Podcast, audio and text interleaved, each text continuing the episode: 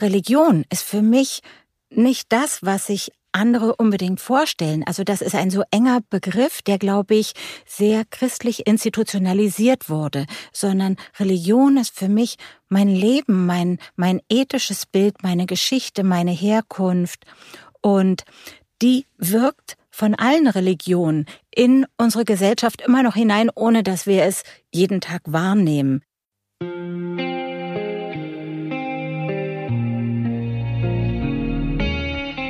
Ich heiße Sie herzlich willkommen zu einer neuen Folge des Podcasts zu 1700 Jahre jüdisches Leben in Deutschland. Ich bin Shelley Kupferberg, freie Journalistin und Moderatorin. Immer wieder komme ich mit Menschen ins Gespräch, die jüdisches Leben in Deutschland heute prägen, mitgestalten. Zu Gast ist heute Esther Hirsch, geboren in Berlin. Sie ist eine von drei theologischen ReferentInnen im House of One und Kantorin in der Synagoge Sukkot Shalom in Berlin. Esther, ich grüße dich. Hallo. Einen schönen guten Morgen. Seit 2004 bereits bist du Kantorin. Wie kam es denn zu diesem Berufswunsch? Der Berufswunsch kam eigentlich schon in meiner Kindheit, aber es, ich hätte es nicht gesagt jetzt, dass es ein Berufswunsch war, weil es für mich gar nicht vorstellbar war, dass das jemals mein Beruf werden könnte. Das war noch ein anderes Bild hier in der Berliner Gemeinde.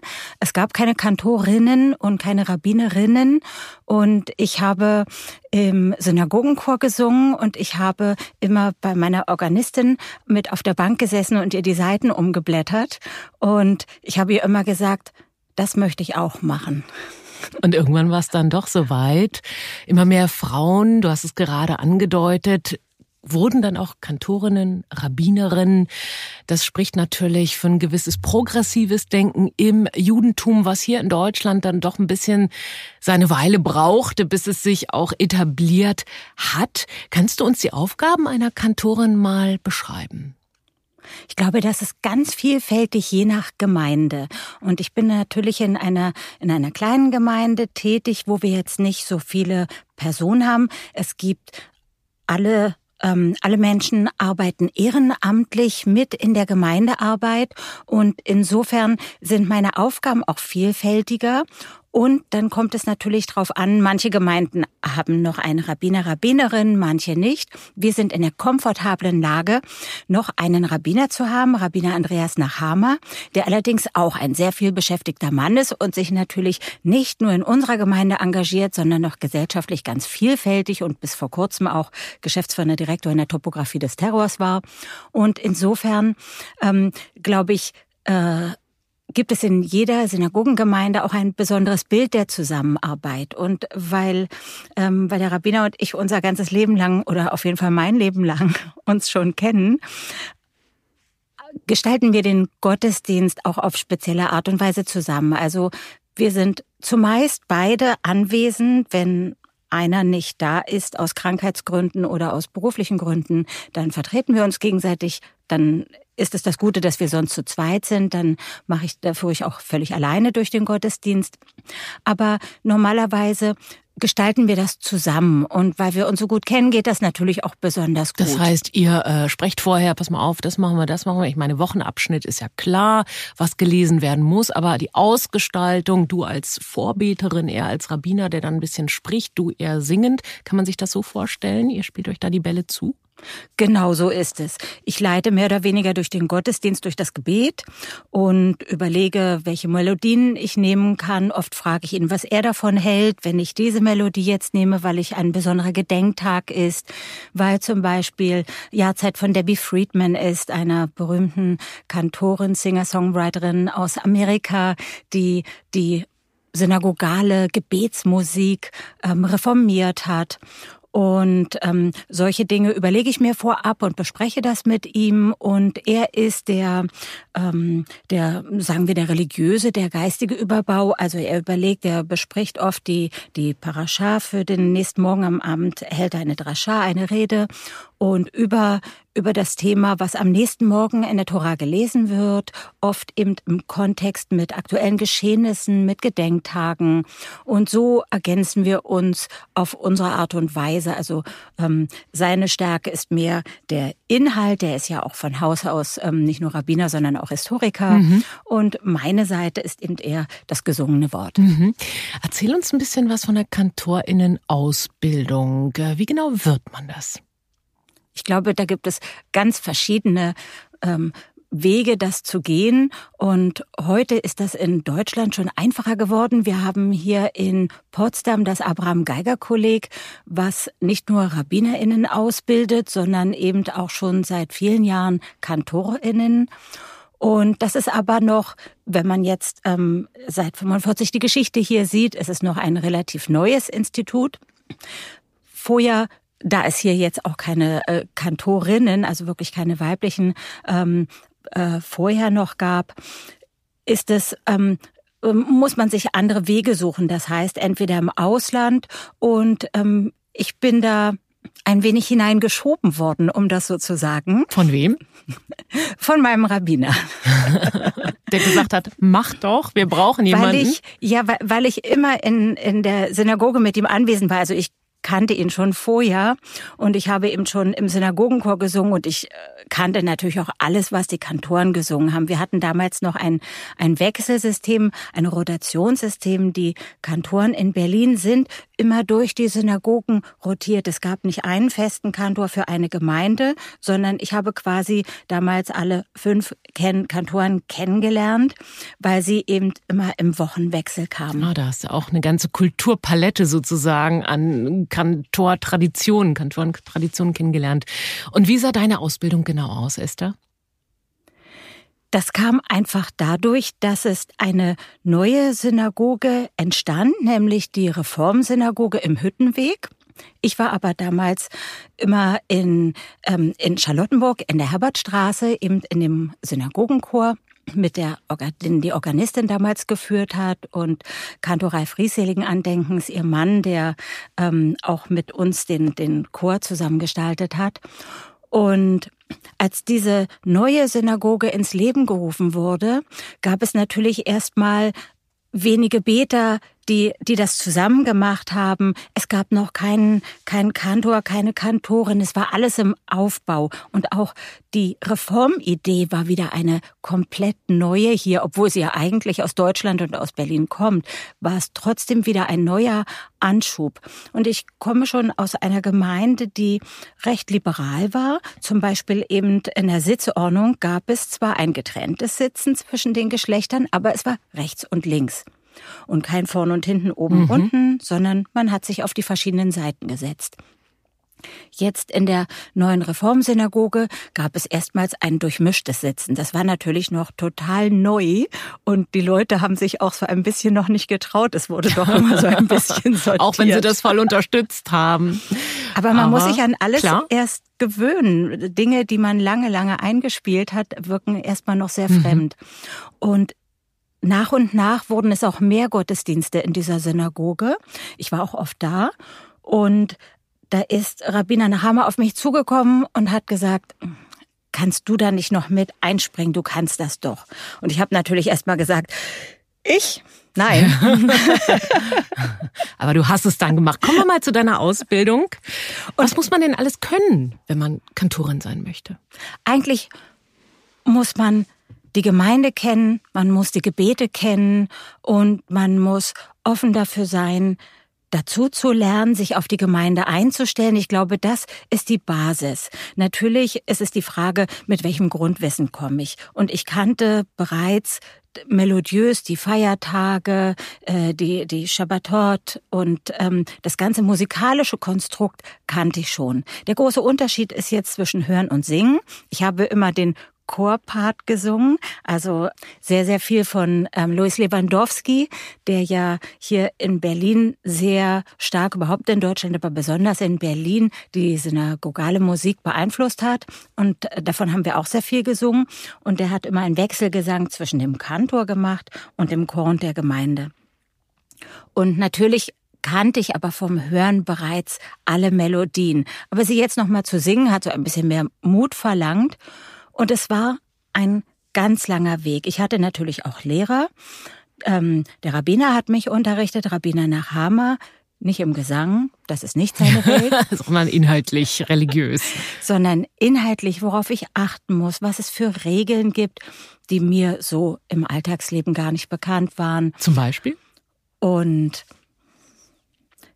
Dinge, also oft eben auch Dinge, die den Gottesdienstablauf betreffen, die Feiertage betreffen, was, ähm, was Gebete auch besonders bedeuten, was wenn, und erst wenn man das weiß, kann man es auch richtig interpretieren, richtig mitnehmen, dass man, um eine ganz Kleinigkeit nur zu sagen, ähm, dass man zum Beispiel ähm, am Ende der Amida, wenn man das Ose Shalom spricht, dass man ein wenig zurückgeht, um weil dann, das ist ja eine Friedensbitte, dass man nur um Frieden bitten kann, wenn man diesem auch Raum gibt, wenn man von seiner eigenen Meinung ein bisschen abrückt und Platz macht also wirklich. Ein ganz schöner also das, symbolischer ja. Akt, ein symbolisches Bild, gerade in und diesen dafür Tagen. gibt es so, ganz so, aktuell. Ja, so viele Dinge, die, die sich in Gesten ausdrücken oder in Inhalten. Dann habe ich noch ähm, Rabbinerin Ulrike Offenberg ähm, als Lehrerin gehabt, die mir eben beim Toragesang geholfen hat, denn das lernt man nicht einfach so nebenbei. Und äh, insofern und natürlich eben auch vom vom Hören und Nachfragen der bei Rabbinern, bei Kantoren habe ich einfach sehr, sehr viel gelernt. Und auch meine damalige Organistin, Monika Amikias Siegel, seligen Andenkens, sie hat mir unglaublich viel beigebracht. Und, und, und einfach auch in, in musikalischer Weise den Raum gelassen, wie ich, wie ich es ausfüllen mhm. kann. Denn jede Kantorin muss einen eigenen Weg finden. Welche sind denn für dich als Kantorin ganz besondere Momente? Möglicherweise, möglicherweise auch Momente, die dir selbst unter die Haut gehen oder dich besonders berühren während des Gottesdienstes. Gibt es da solche? Es kommen immer wieder solche Momente, wenn sie nämlich die Aktualität treffen. Der Sinn der Tora ist ja, wenn wir sie jedes Jahr wieder erneut durchlesen, dass wir sie jedes Mal mit anderen Augen lesen, weil wir älter geworden sind, eine andere Erfahrung gemacht haben. Und genauso passiert es in den Gottesdiensten, dass wir ein Gebet, was ich schon jeden Freitagabend gesungen habe, dass es auf einmal eine andere Bedeutung hat, weil mir etwas passiert ist, weil ich ein anderes Wort auf einmal wahrnehme. Und dann gibt es natürlich auch Dinge, die so in meiner Vergangenheit passiert sind. Und ich habe, ich habe eine kleine Zeile am Yom Kippur, ähm, äh, öffne die Pforte, das, was man am, am Abend am Ausgang singt, Neila. Und das habe ich als Kind, als ich natürlich noch keine Kantorin war, durfte ich das schon im Gottesdienst singen, weil Kantor Ries gesagt hat, das singst du vor und dann singt die Gemeinde das nach. Und das habe ich nie vergessen. Das hatte für mich so eine große Bedeutung. Natürlich hat es damals inhaltlich nicht so die große Bedeutung gehabt, sondern es war so eine große Ehre. Und das habe ich aber immer mitgenommen, dieses Gefühl. Esther, du sprachst jetzt gerade schon kurz von deiner Kindheit. Wie jüdisch bist du denn selbst aufgewachsen im Westen Berlins, Jahrgang 1969? Eigentlich relativ wenig. In einem säkularen Elternhaus und Religion war in der Umwelt nicht so präsent. Meine, meine Religion hat sich sehr, sehr auf den Synagogenbesuch beschränkt. Denn ich glaube auch die, die jüdische Gemeinde war ja nicht so präsent in der Öffentlichkeit. In der Schule hat man sowas nicht thematisiert. Also das Leben, denke ich, also so nehme ich es jetzt rückwirkend wahr, war ein völlig anderes, ein viel zurückgezogeneres. Und heute wird viel mehr öffentlich thematisiert. Und das macht einen, einen so großen Unterschied. Also ich habe in der Grundschule, weiß ich noch, ich habe nicht am Religionsunterricht teilgenommen. Ich war auf der Bezirksgrundschule an meinem Wohnort. Und es hat mich aber auch keiner gefragt, warum ich nicht teilgenommen habe. Und im Übrigen hat man sich auch keine Gedanken gemacht. Ich habe eine Stunde draußen auf dem Flur auf der Bank gesessen. Und das wurde so von mir hingenommen. Meine Eltern haben gesagt, du sitzt da in der Zeit. Und von allen anderen wurde das auch kommentarlos hingenommen. Das heißt, man hat sich eigentlich über solche Dinge nicht unterhalten. Und ich habe mir auch gar keine Gedanken darüber gemacht, was machen die wohl da drin. Das wurde mir gesagt und so war das. Mhm. Und ich glaube, dieser Umgang mit Religion ist ein völlig anderer geworden. Man, man spricht ganz anders darüber. Das war so ein, ein Lebensteil und, und es wurde nirgendwo thematisiert. Und heute sagen viel mehr Leute, dass sie jüdisch sind oder jüdische Themen werden an nicht-jüdischen Orten ausgesprochen und angesprochen. Es ist ein anderer Umgang geworden. Ja. Und wenn du äh, das jüdische Leben speziell nochmal vergleichst mit der Zeit deines Aufwachsens und heute, wie schaust du heute auf diese vielen jüdischen Gemeinden in Deutschland? Was für ein Bild bietet sich da für dich? Ich finde es einfach umwerfend.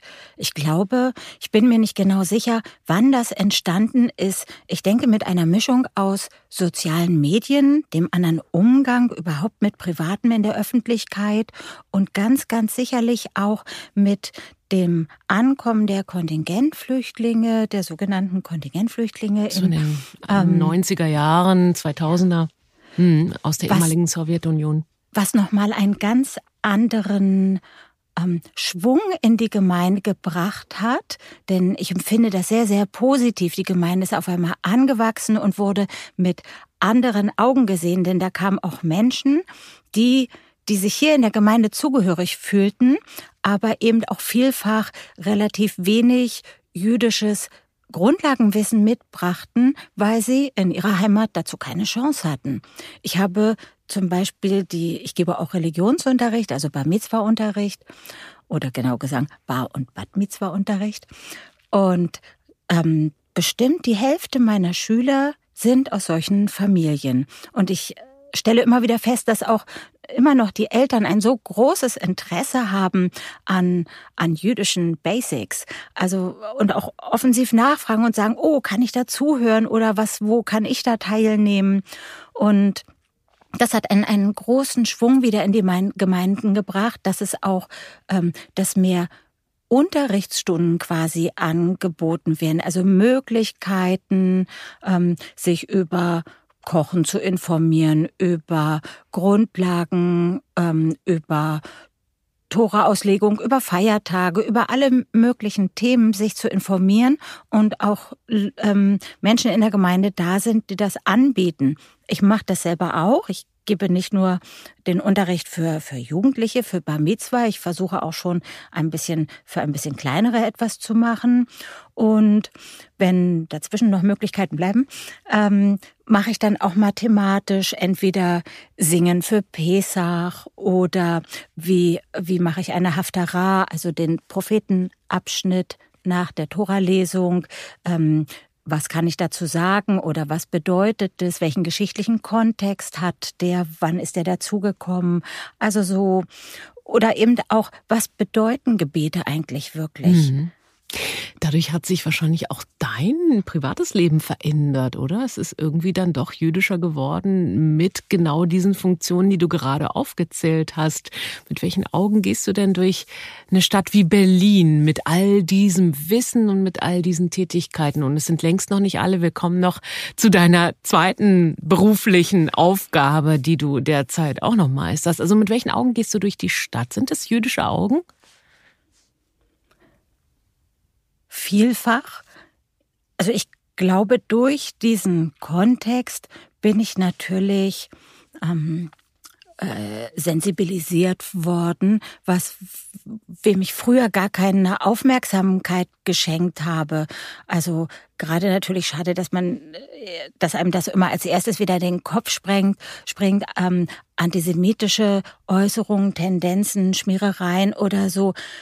Das merke ich heute und ich bin ganz sicher, das war früher auch schon da und ich habe es einfach gar nicht hm, wahrgenommen. Hast du ein anderes Bewusstsein irgendwie dafür bekommen? Weil ich, weil ich wahrscheinlich gar nicht mich angesprochen fühlte, wie auch mit vielen anderen Sachen gar nicht, dass man so, so naiv durch die Welt gegangen ist. und, und jetzt ist es natürlich, ähm, ja, wie sich immer die Welt ändert und eben dadurch auch meine Welt. Aber ich bin da auch so reingeschubst worden. Und dadurch habe ich natürlich eben auch mich mit Themen beschäftigt, die ich jetzt ganz anders sehe. Und ich merke das auch zum Beispiel, wenn ich, ähm, wenn ich eine Kirche besuche. Früher bin ich in eine Kirche gegangen und habe gedacht, ist das aber hübsch hier. Und heute sehe ich natürlich eben andere Zusammenhänge, gucke, wie mich die Leute ansprechen. Meistens werde ich auch eingeladen und, ähm, und versuche eben auch ihnen meine Seite zu erklären. Da wäre ich früher nie auf die Idee gekommen. Das also machst du jetzt. Ganz, ja, ganz viel ja. hat sich da geändert. Aber natürlich, ich sehe auch unglaublich, in, um auf deine Frage zurückzukommen, in, in dieser Stadt hat sich auch jüdisch ganz viel getan. Das ist, das ist unglaublich. Wir sind einfach mehr nach außen gekommen. Nicht nur, nicht nur im Internet, in den Social Media, uh, sondern ähm, es sind, es haben sich auch mehr ähm, äußerlich sichtbare jüdische Restaurants entwickelt ähm, und, und Theater und es gibt, ähm, also es gibt heute ganz andere Orte, an denen man sich treffen kann, wo man sich eingeladen fühlt, weil ich jetzt nicht sagen will, dass, da, dass das für Juden vorbehalten ist, sondern eben, wo, wo sich jüdisches Leben widerspiegelt.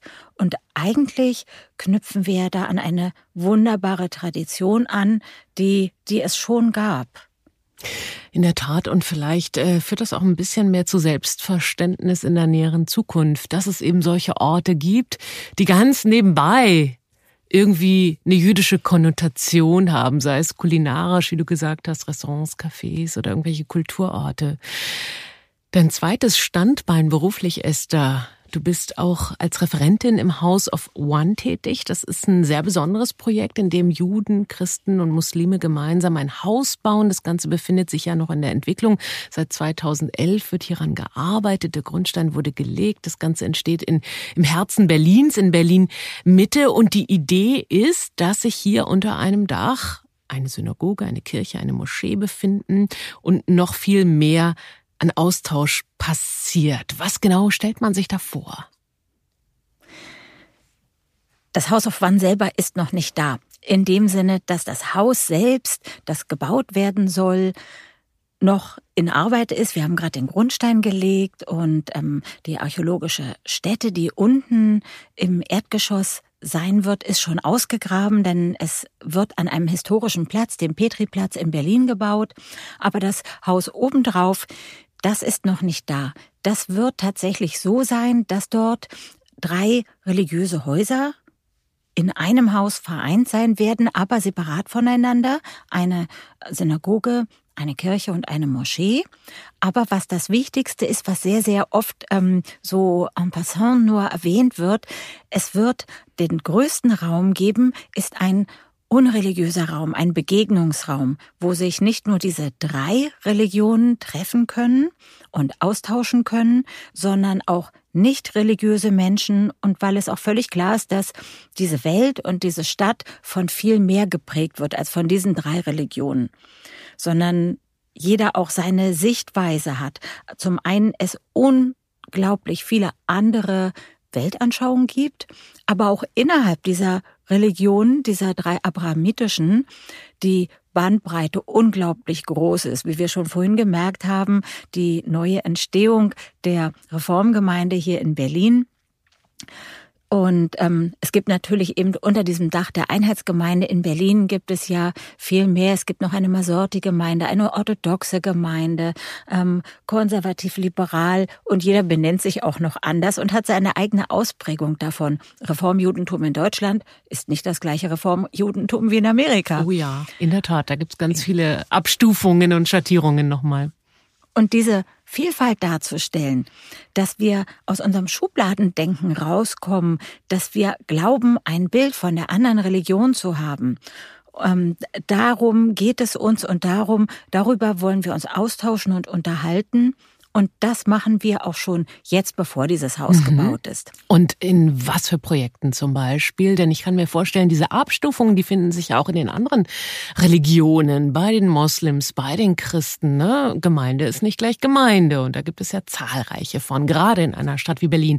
Was macht ihr da als ReferentInnen dieses House of One? Natürlich Genauso wie, wie man es aus der eigenen Religion kennt, kann man davon ausgehen, dass es in den anderen Religionen immer genauso vielfältig ist. Zum einen mussten wir das erstmal selber erkennen. Ich glaube, das Wichtige ist, dass wir uns untereinander, das war das eine Projekt, uns erstmal kennengelernt haben, denn dieses Projekt gibt es schon äh, weit über zehn Jahre. Das hat als Verein angefangen und ist dann in eine Stiftung übergegangen. Und nur wenn man nicht für eine kleine Konferenz oder ein Projekt zusammenkommt und wieder auseinandergeht, sondern wirklich zusammen bleibt, lernt man sich auch kennen und kann wirklich sich auch mit den Religionen und den Gedanken und Emotionen in dieser Religion viel mehr auseinandersetzen. Und dazu habe ich schon mal eine ganze Weile gebraucht. Und das ist natürlich auch ein unendlicher Prozess. Zum anderen ist es natürlich, dass wir auch sehen, dass wir in, in verschiedenen Ansätzen das eben wieder zurücktragen müssen. Dazu sind wir mit anderen Projekten verbunden, denn wir haben das Rad nicht neu erfunden. Und, und ähm, man sollte immer da abkupfern von Leuten, die es schon gut gemacht haben und die um Rat fragen. Und das geht einem ja selber auch so, dass, dass man sich geehrt fühlt, wenn man, äh, wenn man gesagt bekommt, ähm, oh, ihr macht das so gut, zeig mal, wie habt ihr das angefangen? Und das machen wir mit anderen auch. Aber wir gehen zum Beispiel, wir halten nicht nur Vorträge, sondern wir beschäftigen uns natürlich insbesondere auch mit Institutionen, das heißt mit, mit Schulen, ähm, aber in, innerhalb der Schulen eben auch mit, ähm, mit den Verteilern, mit den ErzieherInnen, mit den LehrerInnen und mit, mit der Exekutiven, das heißt ähm, im, zum Beispiel bei der Polizei, dass wir dort aufklären und eben in ganz verschiedenen gesellschaftlichen Gruppen, dass wir dort verschiedene Ansätze haben von, von natürlich eben Projektvorstellungen, was wollen wir überhaupt, was was wollen wir als Vorbild sein, aber eben auch mit welche, welche Denkanstöße können wir geben. Und unser besonderer Ansatz ist natürlich eben von der Religionsseite her zu mhm, kommen. Mhm, aber durchaus äh, Anstöße für eine Gesellschaft zu geben oder gesellschaftliche Fragen auch aus religiöser Sicht oder aus den religiösen Sichten mal ein wenig äh, zu ventilieren, ins Wirbeln zu bringen. Welche Rolle ist da spielt es denn dabei, dass du in dem Fall eine Kantorin bist, also eine Frau? Das ist ja durchaus dann auch ein feministisches Statement, könnte man doch eigentlich sagen, oder? Ich glaube, damit bringt man auch ein bisschen die, die Bilder durcheinander, weil wir natürlich eben von den anderen immer die Bilder im Kopf haben, die uns ähm, tradiert werden über die Generation, die uns Medien vorgeben, damit will ich es sagen, nicht einschränken, sondern die wir eben so leicht konsumierend wahrnehmen, wie der andere aussehen muss, wie er woher kommen muss, wie er zu sein hat, ich glaube, das macht jeder sich schnell vom anderen ein Bild, wenn ich sage eben ein Polizist, ein Schusterin, ein sonst was und flups, wir haben ein Bild im Kopf.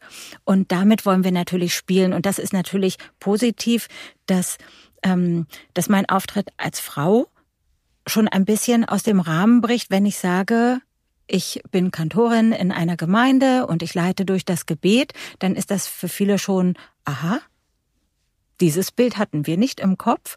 Und generell ist es natürlich auch, die meisten Leute denken, jetzt kommt ein Religionsvortrag.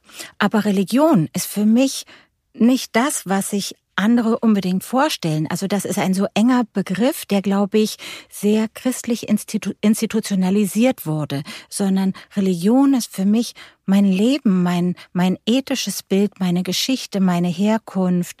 Und die wirkt von allen Religionen in unsere Gesellschaft immer noch hinein, ohne dass wir es jeden Tag wahrnehmen. Ich erzähle eben gerne von äh, von unseren Grundrechten, von unserer Verfassung. Natürlich ist die religiös beeinflusst. Und zwar schon von den zehn Geboten. Wenn die meisten Leute zehn Gebote hören, dann denken sie, oh, welch alte Schrift und was stand da doch gleich drin?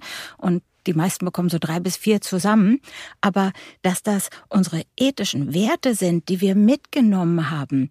Und äh, für viele Christen ist auch neu, dass liebe deinen Nächsten, er ist dir gleich, dass das ein jüdisches Prinzip ist und in der Torah steht und im Christentum dankenswerterweise übernommen wurde. Da sind wir wieder bei gute Sachen soll man beibehalten. dass das eben, dass das auch ein, ein Prozess der Geschichte ist, den wir nicht vergessen mhm. dürfen, woher die Dinge kommen. Und insofern wirkt Religion auf unser heutiges Leben ein und von allen Religionen, weil natürlich steht das auch bei den Muslimen in ihren heiligen Schriften und auch in den christlichen Schriften und auch in den buddhistischen Schriften. Das sind oft Prinzipien, ähm, von denen wir eben nur nicht mehr ihre Herkunft kennen. Ja, und es ist so, dass es auch öffentliche Auftritte gibt von Imam, Rabbiner, Pfarrer, manchmal auch an Schulen, wo man sich einfach zu zweit oder zu dritt präsentiert, Gemeinsamkeiten auch nochmal deutlich macht oder sich befragen lässt von SchülerInnen. Ich denke, das hat erstmal ein ganz starkes, das ist erstmal ein ganz starkes Zeichen von diesen Menschen, von Imam und Rabbiner in dem Fall vor allem. Es gibt auch gemeinsame Friedensgebete, wenn wir jetzt über den Krieg in Russland, Ukraine sprechen. Also all diese Dinge, äh, man tritt zusammen auf. Ist das immer friedlich oder habt ihr manchmal, du bist Referentin in dem Fall und es gibt auch einen christlichen Referenten, einen muslimischen Referenten, gibt es auch manchmal ein bisschen Reibereien und Diskussionen? Aber natürlich besonders intern haben wir große Diskussionen, was nicht heißt, dass wir das nicht extern kommunizieren wollen. Wir, wir sind überhaupt nicht immer einer Meinung. Das wäre ja langweilig, schrecklich und auch falsch. Worüber diskutiert man dann?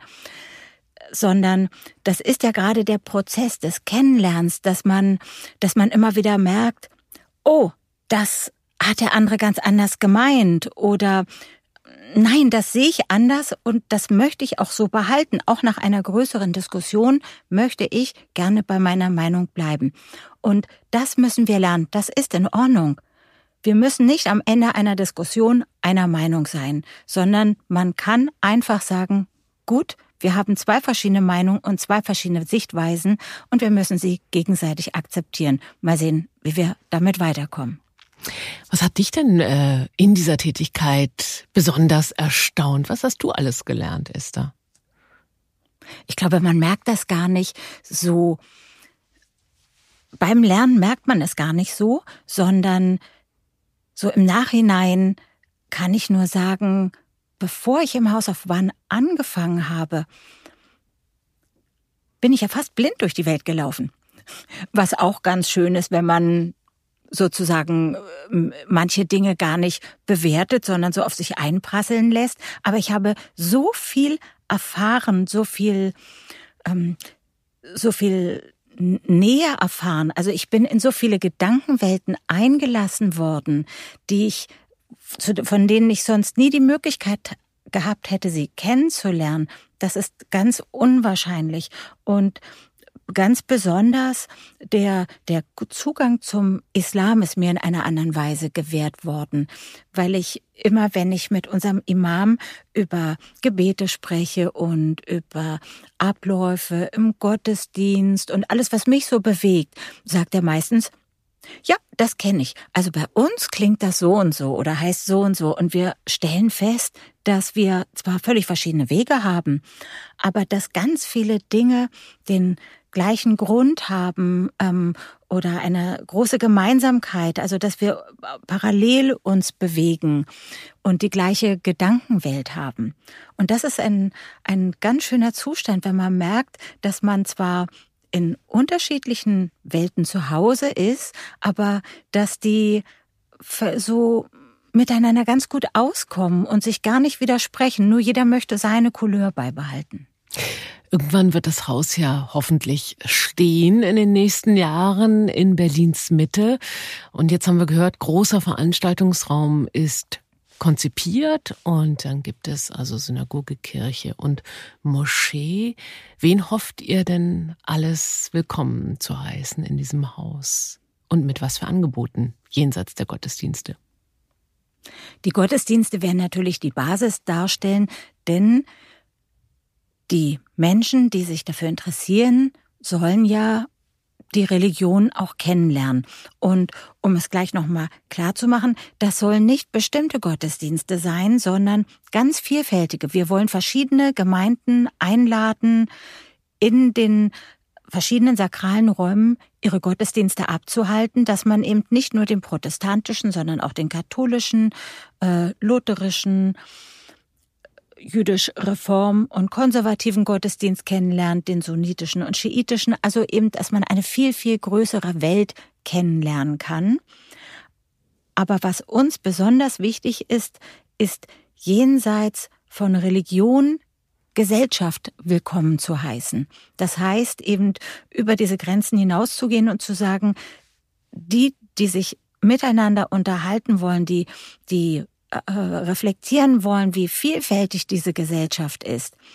Auch jenseits religiöser Themen, einfach was verbindet uns, was interessiert uns gerade, dass es einen Ort gibt, wo man sich treffen kann, wo man sich wirklich ganz faktisch treffen kann. Wir haben immer weniger öffentliche Orte in in Berlin auf jeden Fall. In Deutschland kann ich nicht ganz so beurteilen, aber in diesem verdichteten Stadtraum gibt es zunehmend nur noch Orte, wo man eben gegen Bezahlung sich aufhalten kann. Also im Café oder wo man auch eben einzeln oder in seiner Gruppe hingeht.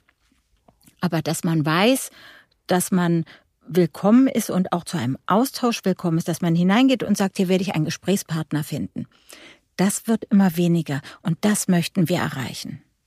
Esther, zum Schluss möchte ich dich ganz gerne fragen. Du hast vorhin schon ein bisschen die Veränderung zurück zum jüdischen Leben ähm, beschrieben, eben wie du damals aufgewachsen bist als Jüdin in Berlin und wie du heute jüdisches Leben siehst. Wenn du so ein bisschen jetzt in die Zukunft schaust, was würdest du dir wünschen für jüdisches Leben in Deutschland?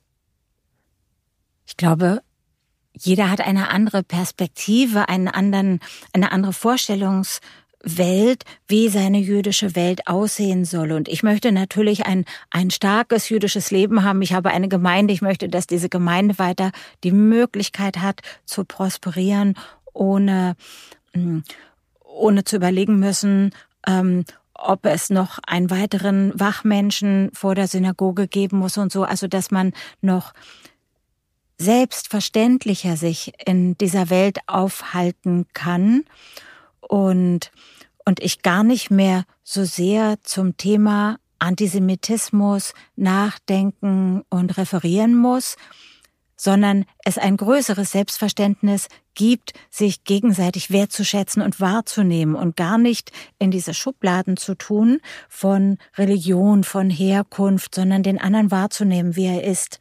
Und dann ist es auch mit dem jüdischen Leben viel einfacher. Aber insgesamt natürlich möchte ich, dass, dass das jüdische Leben gesamt wieder noch mehr, obwohl es schon viel mehr geworden ist, aber noch mehr und noch selbstverständlicher in dieser Gesellschaft wahrgenommen wird. Esther Hirsch, Kantorin und eine von drei theologischen Referentinnen im House of One in Berlin. Ich danke dir für das Gespräch. Danke, dass ich hier sein durfte.